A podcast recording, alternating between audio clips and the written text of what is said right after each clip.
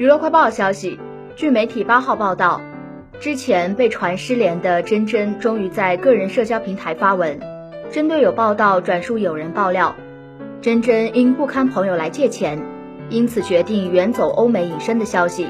珍珍对此回应：“各位朋友，大家好，看到这两天的新闻，让大家担忧，也给大众带来了困扰，我表示歉意，也谢谢大家的关心。